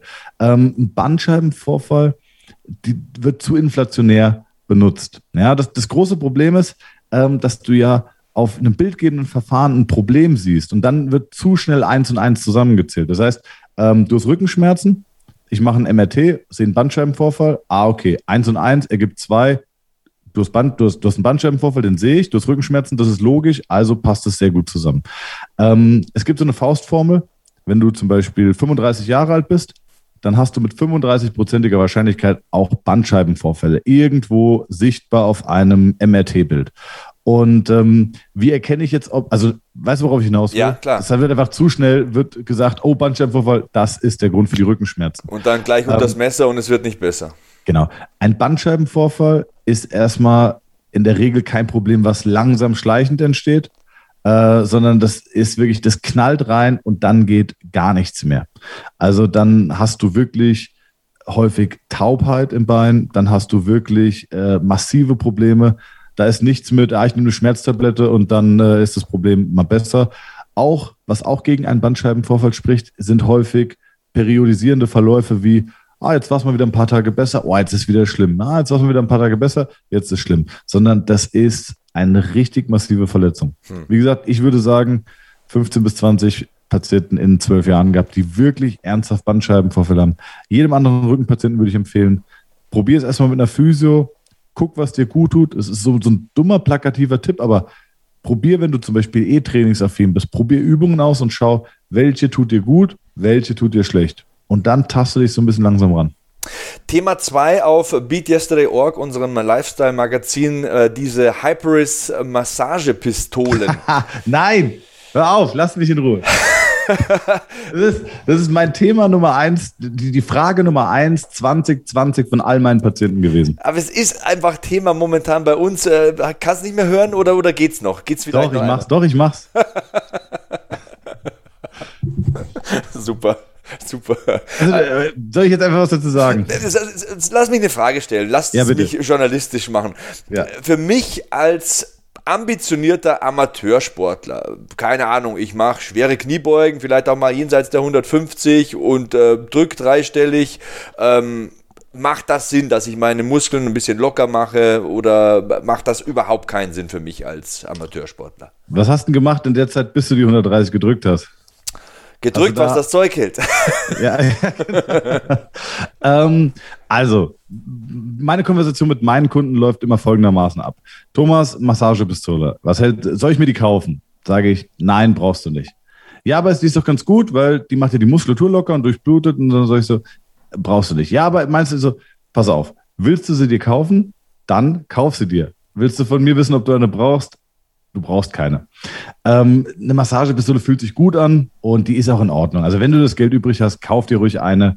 Ähm, das fühlt sich wirklich gut an, wenn du schwere Beine hast und du gehst sie so ein bisschen ab nach einer harten Trainingseinheit, nach, äh, nach hohem Volumen, Rennradfahren, Triathlon, Laufen, Kniebeugen in einem, in einem deutlich größeren Volumenspektrum. Fühlt sich alles gut an. Äh, ich habe eine, ich benutze sie auch jeden Tag an meinen Patienten. Ich benutze sie aber eher äh, um Gewebe auf zum Beispiel eine gezielte Mobilisation oder Manipulation vorzubereiten. Mhm. Also quasi wie das Mobility-Training vor der Kniebeuge, um diesen kurzen Benefit mit in die Übung zu nehmen. So benutze ich eine Massagepistole, um zum Beispiel deinen Nacken weich zu machen, bevor ich eine Manipulation an einem Halswirbel vollziehe. Aber das ist für den Endverbraucher nicht möglich und deswegen ähm, massierst du dich so ein bisschen. Und wie ich vorhin gesagt habe, wenn du jetzt zum Beispiel einen, einen, einen tighten Bizeps hast, dann ist die Lösung nicht, oh, Muskel ist hart, mache ich, Muskel weich, nehme ich eine Massagepistole, sondern warum ist der Bizeps hart? 32 Jahre war er nicht hart, jetzt ist er auf einmal hart. Warum ist er hart? Diese Frage muss man immer wieder klären. Ähm, das heißt, die Massagepistole, so wie sie verkauft wird, im Sinne, du machst die Muskulatur weich, findet nicht statt. Das ist ein nices Tool, was sich gut anfühlt, was du auch anwenden kannst. Ähm, aber es ist eher so im Bereich von Well-Being als von wirklich nachhaltigem Effekt. Okay, klare Aussage, respektiere ich. Dann habe ich noch eine Handvoll von Fragen. Wolltest du gerade einen Rabattcode raushauen für deine Massagepistole, oder? nee, nee, nee, alles gut, alles gut. Ich wollte einfach nur deine Meinung. Das hätte mich wirklich ja. äh, ehrlich interessiert. Und es ist eine ehrliche Meinung und du hast ja eine Meinung. Ich lade ja nur Leute ja. ein hier in den Podcast, die auch eine Meinung haben. Es ist auch nicht so, dass jeder Gast ähm, hier total parallel fährt. Also wir hatten hier schon Ernährungsexperten und Trainer und Coaches. Nicht jeder hat die gleiche Meinung. Also da, da. Und das ist aber auch gut. Also genau, also ich ja genau. Auch, ich, ich sage auch jedem Kunden, hör dir verschiedene Meinungen an. Du hast jetzt meine Meinung gehört. Ähm, ich habe viel Berufserfahrung, bin gut ausgebildet, bedeutet aber nicht, dass meine Meinung jetzt der Stein der Weisen ist, weil vielleicht habe ich einen anderen Kunden, der arbeitet sau viel mit den Pistolen hat und, und hat viel mehr Erfahrung, hat krasse Effekte und, und könnte jetzt meine Meinung einfach widerlegen. Also das respektiere ich. Ich bin ein Freund davon, hör dir viele Meinungen an. Am Ende sollte, finde ich, ähm, sollte es immer logisch sein. Also wenn dir jemand einen Prozess logisch erklären kann, ist es schon mal viel wert. Hm. Ja, und Erfahrungswerte, glaube ich, sind einfach Ey, wichtig. 100 Prozent, ja. Also du kannst lesen, was du willst. Wenn du es dann machst oder am eigenen Körper erfährst oder selber durchmachst, ist es ja. wahrscheinlich dann nochmal für jeden ein paar Prozent anders. Und also ja. Ich, ich werde oft gefragt, warum bin ich in jungen Jahren schon relativ erfolgreich gewesen? Ich glaube, dass es ein Stück weit Talent ist so wie, das ist jetzt der Vergleich, ich will mich jetzt nicht mit Cristiano Ronaldo vergleichen, aber Cristiano Ronaldo wird ein anderes Ballgefühl haben als ein Bundesligaspieler, als ein Standard-Bundesligaspieler, obwohl beide den Beruf ausüben und auf beide auf hohem Niveau. Ähm, und das andere ist einfach, ich hatte das große Glück, fantastische Mentoren auf meinem Weg zu haben, wie zum Beispiel Adolf Katzenmeier, der äh, 41 Jahre beim DFB war, 35 Jahre davon bei der ersten Fußballnationalmannschaft. Und der hatte einfach einen Berufsschatz, äh, ich habe ihn mit 77 Jahren, durfte ich ihn kennenlernen, durfte bei ihm hospitieren und, und zuschauen. Er hat mir jeden Tag, also war unentgeltlich, habe ich bei ihm an der Bank gestanden und er hat mir Handgriff für Handgriff gezeigt. Wow. Und das hat mich so weitergebracht wie keine Ausbildung jemals zuvor. Es war mein ganz, ganz großes Glück und ich bin ihm bis heute dankbar. Er ist leider verstorben. Ähm, aber das war mein großes Glück, dass ich ganz viele tolle Mentoren hatte. Dann auch in München, Oliver Schmidtlein, wo ich in jungen Jahren äh, zuschauen durfte. Und deswegen, ich habe immer versucht, mir Mentoren zu suchen, die weiter waren als ich und dann ganz devot angeklopft und gefragt, hey, darf ich mal zugucken? Ähm, genau. Und ich glaube, dass, dass das gut ist. Und man muss sich einfach viele Meinungen anhören und dann sich eine eigene logische Meinung bilden. Thomas, du bist ein gefragter Mann. Die Zeit läuft uns weg. Deswegen noch ein paar Rapid-Fire-Questions. Also in deinem Sinne die yes. erste Frage. Wo können dich die Hörer finden? Auf Instagram am besten, at Training und Therapie alles in einem Wort und auf Deutsch. Ähm, oder auf der Homepage www.trainingundtherapie.de. Das frage ich immer. Gibt es aktuelle Projekte, die man unterstützen kann? Aktuell nicht. Ich digitalisiere gerade meine Seminarreihe, um sie wirklich deutschlandweit oder auch Österreich, Schweiz zur Verfügung zu stellen. Ähm, wer Interesse an den Seminaren hat, gerne auf der Homepage Training und Therapie schauen, oben unter Institut. Ähm, da findet ihr alle, alle Inhalte und wirklich ich habe schon überlegt, und das meine ich ernst, eine Geld-Zurück-Garantie anzubieten, weil ich so überzeugt von Inhalten bin und das Feedback unfassbar gut ist von allen Trainern und Therapeuten, dass ich wirklich überlegt habe, fuck, ich biete eine Geld-Zurück-Garantie. Wer nicht zufrieden ist, kriegt sein Geld zurück. Und das ist mir wirklich ein großes Passionsprojekt, die Therapie und auch die Trainer dahingehend irgendwie ein bisschen weiterzubringen. Letzte Frage, wann kommst du wieder? Das weiß ich nicht. Also ich habe also unheimlich gerne, weil ich finde, es war echt, also es war einer der kurzweiligsten Podcasts, wo ich war. Du warst brutal vorbereitet. Man könnte äh, fast meinen, ich mache das beruflich, ne? Absolut. Also du warst brutal vorbereitet. Ähm, und ich mag, ich mag ja Leute, die so ein bisschen auf Zack sind. Ne? Also ich habe das ja lieber, wenn schneller geredet wird, als wenn langsamer geredet wird. Und äh, also unheimlich gerne. Ich habe die Woche vier Podcasts, deswegen wow. bin ich immer sehr ein bisschen picky, wo ich, wo ich da dabei bin und wo nicht. Aber es hat mir sehr viel Spaß gemacht und unheimlich gerne. Ich komme ich komm sehr gerne nochmal wieder, wenn ich darf. Ja, ähm, nächstes, äh, in der nächsten Ausgabe möchte ich über Basketball sprechen, weil da ist ja jetzt dann Playoff-Ende und so weiter. Da möchte ich vielleicht jemanden aus der NBA-Bubble mal holen. Aber so Spätsommer, Herbst, Thomas, halt dir Kapazitäten frei. Ich glaube, äh, die Fan-Questions äh, werden mehr werden nach dieser Ausgabe. Äh, das könnt ihr übrigens gerne machen. Ne? Ähm, ich bin äh, bei Twitter, at Sebastian Hackel, bei Instagram, at Sebastian Hackel. Thomas hat seine Handles genannt. Benutzt einfach einfach am besten den Hashtag BeatYesterday oder BeatYesterdayPod für diesen Podcast und schießt die Fragen rein und wir verwurschten das dann. So, ähm, jetzt aber, Thomas, du hast einen Anschlusstermin. Eine Stunde, Mann, die ist richtig schnell vergangen. Brutal. Alles Gute. Wie viel, wie viel, wie viel Content hättest du jetzt noch vorbereitet? Ach du, ich kann mit dir so lange sprechen, wie du willst. Ja, das kann ich mir vorstellen, kann ich mir vorstellen. ich kann, aber ich hab, ich mache das immer so, ich priorisiere. Also ich breche immer, ich stelle mir das so wie so einen Kreis vor und ich möchte zuerst so die Mitte so ein bisschen, so das, was alle interessiert und dann gehe ich immer weiter nach außen und ich könnte vor allem im Thema Krafttraining, ich glaube, da können wir einen halben Tag reden. Also äh, Verletzungsprävention, was ich mir schon alles angetan habe. Aber das ist vielleicht ein gutes Thema für einen anderen Tag. Ich sag alles Gute. Ähm, jetzt ist wirklich Ende, jetzt bist du wirklich entlassen. Ja. Vielen Dank. Das war, vielen, nicht nur, Dank. war nicht nur lehrreich, sondern auch sehr, sehr kurzweilig. Und ja, das war Thomas Ambrecht, unser Gast im Beat Yesterday Podcast, Episode 50 im Juni. Gleich gibt es den Endspurt mit Kevin Scheuren und mit mir.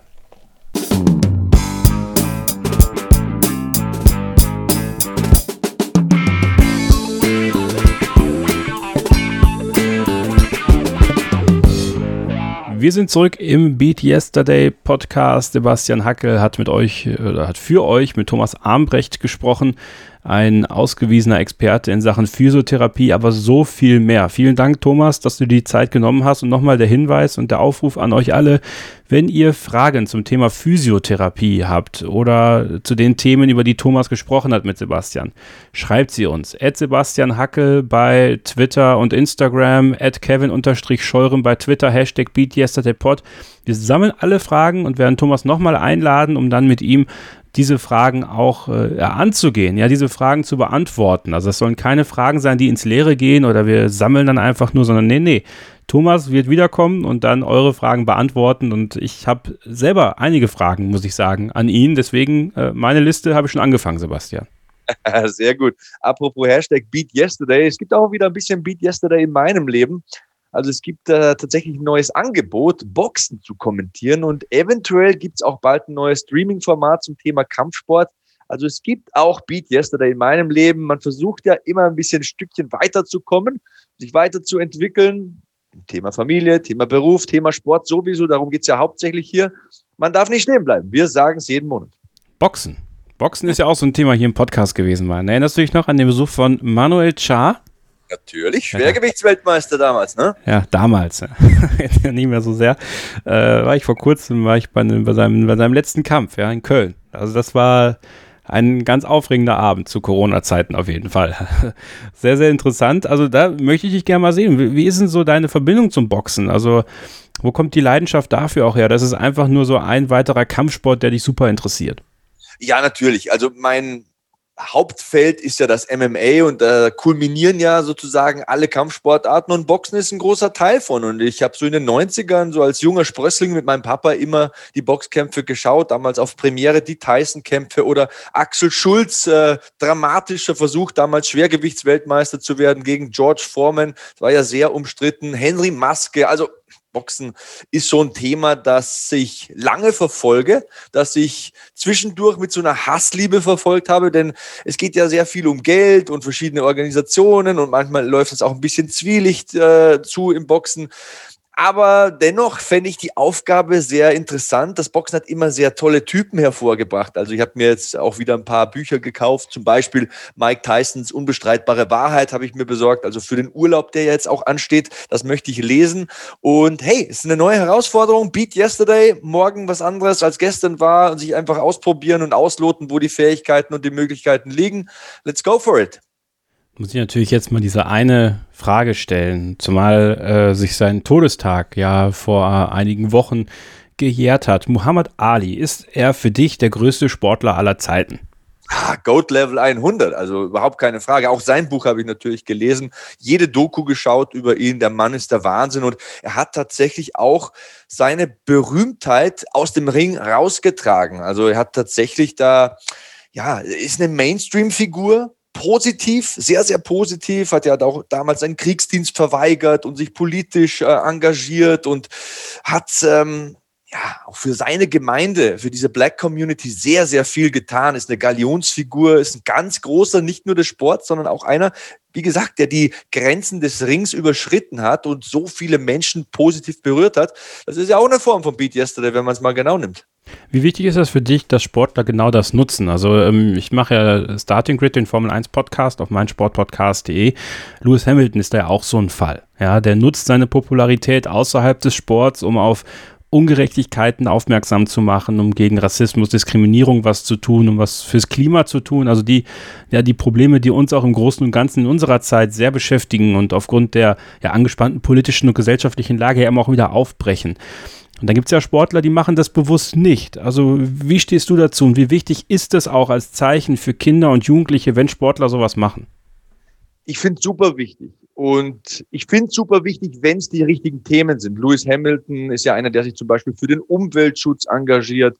Muhammad Ali hat viel gegen den Rassismus gemacht und äh, im Zuge dessen fällt mir übrigens ein, ich würde gerne in einer der nächsten Ausgaben Dreh Vogt einladen. Den kennst du, schreibt äh, ein, in einem Basketballmagazin, kommentiert Basketball, ist ein Mann, der früher selbst gespielt hat, ist ein super Typ, auch ähm, in solchen Dingen, weil er eben nicht nur seine Twitter- und Instagram-Profile dafür benutzt, dagegen, dafür Basketball quasi ähm, Werbung zu machen und äh, sachliche Themen zu bewerben, sondern er ist auch einer, der sich gegen den Rassismus einsetzt, der auch in dieser Zeit Corona gesagt hat, Leute, bleibt vernünftig, haltet euch an Regeln und so weiter. Finde ich ein super Typ, der auch Beat Yesterday verkörpert, nicht nur auf dem Basketballplatz oder wenn er eben seine Artikel schreibt, sondern auch darüber hinaus. Man muss immer aufpassen als Sportler, glaube ich, für was man steht mit wem man sich ablichten lässt, welche Ideale man vertritt. Aber wenn es solche Werte sind, die man eigentlich nicht anders sehen kann, ich nenne jetzt mal das Beispiel Rassismus. Rassismus ist immer blöd. Rassismus ist immer dumm. Und wenn Sportler dafür ihr Gesicht zeigen, ihre Marke dafür hergeben und sagen, Rassismus ist nicht gut, Leute, akzeptiert euch, äh, engagiert euch für Gleichheit. Da bin ich immer ein Freund davon, muss ich ganz ehrlich sagen. Denn diese Menschen werden meistens auf ein hohes Podest gestellt, vor allem von Jugendlichen. Die sehen auf zu denen, for better or worse manchmal. Ne? Manchmal kopieren die Jugendlichen dann auch vielleicht ein bisschen die Dinge, die nicht so erstrebenswert sind. Aber bei solchen Themen bin ich immer dafür. Und Dre Vogt ist jemand, der ja vor allem durch eine Geschichte, die ihm in einem Fußballstadion passiert ist, auch in die deutsche Presse gekommen ist. Und darüber würden wir dann auch nächsten Monat sprechen wollen. Also möchten das jetzt nicht vorwegnehmen. Er soll die Geschichte hier nochmal erzählen. Da hat er Haltung gezeigt. Und das finde ich ganz, ganz wichtig in der heutigen Zeit, Haltung zu zeigen und auch Kante zu zeigen gegen Rassismus und Fremdenfeindlichkeit. Also hoffentlich nächsten Monat Dre Vogt hier bei uns im Podcast. Und du, Sebastian, bist ja schon wieder auf dem Sprung. Du hast von deinen Projekten erzählt. Aber das habe ich auch schon, das habe ich auch schon gerade vorweggenommen oder auch mit dir schon im Vorgespräch besprochen. Der Urlaub steht an und den hast du dir ja redlich verdient. Ja, es geht nach Italien. Zeit für die Kinder. Ich habe mir viele Bücher gekauft, Kevin, neben mir hier rechts. Da steht eine ganze Litanei. Ich weiß nicht, ob ich die alle schaffe, aber wenn es ein paar sind, ist es ja schon okay. Und ja, die vergangenen beiden Wochenenden habe ich gearbeitet. Das kommende arbeite ich auch nochmal. Aber davor gab es einen schönen Ausflug ähm, in die Berge, nach Krimmel im Salzburger Land. Waren wir mit den Kindern im Wildtierpark und so weiter. Es war sehr, sehr schön. Also da habe ich nochmal so die Batterien zwischen aufgeladen jetzt noch ein Wochenende durchhalten, dann noch eine Sendung bei Pro7 und dann zack, dann geht's nach Italien. Ich freue mich richtig drauf, sage ich dir. Ja, das glaube ich. Also gerade auch, ich meine, dieses letzte Jahr äh, war für uns alle anstrengend, ja. Und oh ja. äh, deswegen werden ja auch nach und nach durch Impfungen und durch Lockerung die Möglichkeiten bestehen, auch mal wegzufahren und ein bisschen was anderes zu sehen, ein bisschen, bisschen rauszukommen, auch aus den eigenen vier Wänden, die uns ja so festhalten, auch in dieser Zeit oder festgehalten haben. Und deswegen gönne ich dir das und hoffe, dass du und ihr eine ganz tolle Zeit haben werdet. Ich werde Anfang Juli meine Eltern besuchen, mal eine Woche dort bleiben, äh, einfach mal die Zeit mit denen genießen, weil äh, die beiden dann auch durchgeimpft sind, ja, und äh, es dann alles ein bisschen, bisschen einfacher ist, mit einem besseren Gefühl, dass man da sein kann und dass man einfach auch die Zeit mit denen verbringen kann. Mein Vater hat Geburtstag, da bin ich dann auch vor Ort und das, das tut mir gut, das tut denen gut und einfach die Zeit mal wieder miteinander zu haben. Äh, ich glaube, das ist auch äh, ganz, ganz wichtig für mich, für meinen Seelenfrieden, das mal wieder zu tun. Deswegen, äh, das wird dann so meine Woche Urlaub sein. Sehr gut. Ich habe mich in der vergangenen Zeit viel mit Statistiken befasst, Kevin. Und äh, das hat mich glücklich gemacht, weil nämlich nur 13 Prozent aller Berufstätigen ihren Job wirklich mögen. Und ich zähle mich tatsächlich dazu. Ich glaube, bei den 13 Prozent gehöre ich sogar zu den oberen fünf. So gern mag ich meine Jobs, muss ich ja sagen. Plural ist ja angebracht. Ja, ähm, gut, gut für dich. Welche Statistik ich noch äh, rausgefunden habe. Also, ich muss es anders sagen. Ich bin froh, dass ich kein Möbelpacker bin, denn 85,3 Prozent der männlichen Möbelpacker rauchen nämlich und jeder zehnte Todesfall weltweit ist auf das Rauchen zurückzuführen. Weißt du das? Nein. Jetzt weißt du es. Also, du bist, also jetzt bist du auch hier das, äh, der Dateneimer nach. Ja, ich habe mir wirklich, ich habe mich mal, äh, ich, ich bin ja so ein Speedreader, also ich überfliege viele Artikel und, und überfliege auch Bücher so und dann schreibt man sich halt so unnützes Halbwissen raus und teilweise speichert sich das auch an den komischsten Ecken im Kopf irgendwie ab. Ähm, ja, deswegen vielleicht noch eine abschließende Fun-Fact-Statistik. Ich spiele nämlich nicht Lotto, denn erstens gewinnt man eh nicht und zweitens, wenn man mehrere Millionen gewinnt, ist man mit 80-prozentiger Wahrscheinlichkeit nach zwei Jahren wieder bei Null oder sogar im roten Bereich. Kannst du sowas vorstellen? Nee. Unglaublich, ne? Das ist einfach, das sind einfach Fakten mit Sebastian Hacke. Die man nicht wissen muss. Das, das, wird, das wird hier eine neue Rubrik jetzt im Beat Yesterday Podcast auch. Also auch wenn ihr ihn bei Twitter folgt, jeden Montag gibt es das gefährliche Halbwissen. Ja, also das ist. Mach mal zu einem Habit. Okay, mach, also wenn ich was dadurch lerne, dann nehme ich das gerne mit, Sebastian. Ja, unnützes Halbwissen ist immer gut. Ähm, eines noch, Kevin, genau, bevor ich es vergesse, ich habe mir gegönnt. Und zwar habe ich mir eine Captain America Uhr von Garmin äh, gegönnt. Ähm, ist jetzt ein bisschen Schleichwerbung, aber du weißt ja, bist so, bin so ein Nerd und da gibt es ja diese Legacy Hero Ser Ser Ser Series. Ähm, das war jetzt äh, der Remix. Legacy Hero Series heißt das Ding. Und äh, da gibt es eine Captain Marvel Uhr und ich bin ja äh, Captain America Fan, deswegen habe ich mir die First Avenger Uhr gegönnt. Ähm, ich weiß, ein bisschen nerdig, aber macht mir enorm Spaß. Also ich benutze jetzt auch immer beim Krafttraining, habe schon die erste Auszeichnung bekommen, denn wenn man mit der drei Einheiten in einer Woche abspult, dann bekommt man extra Punkte. Ha!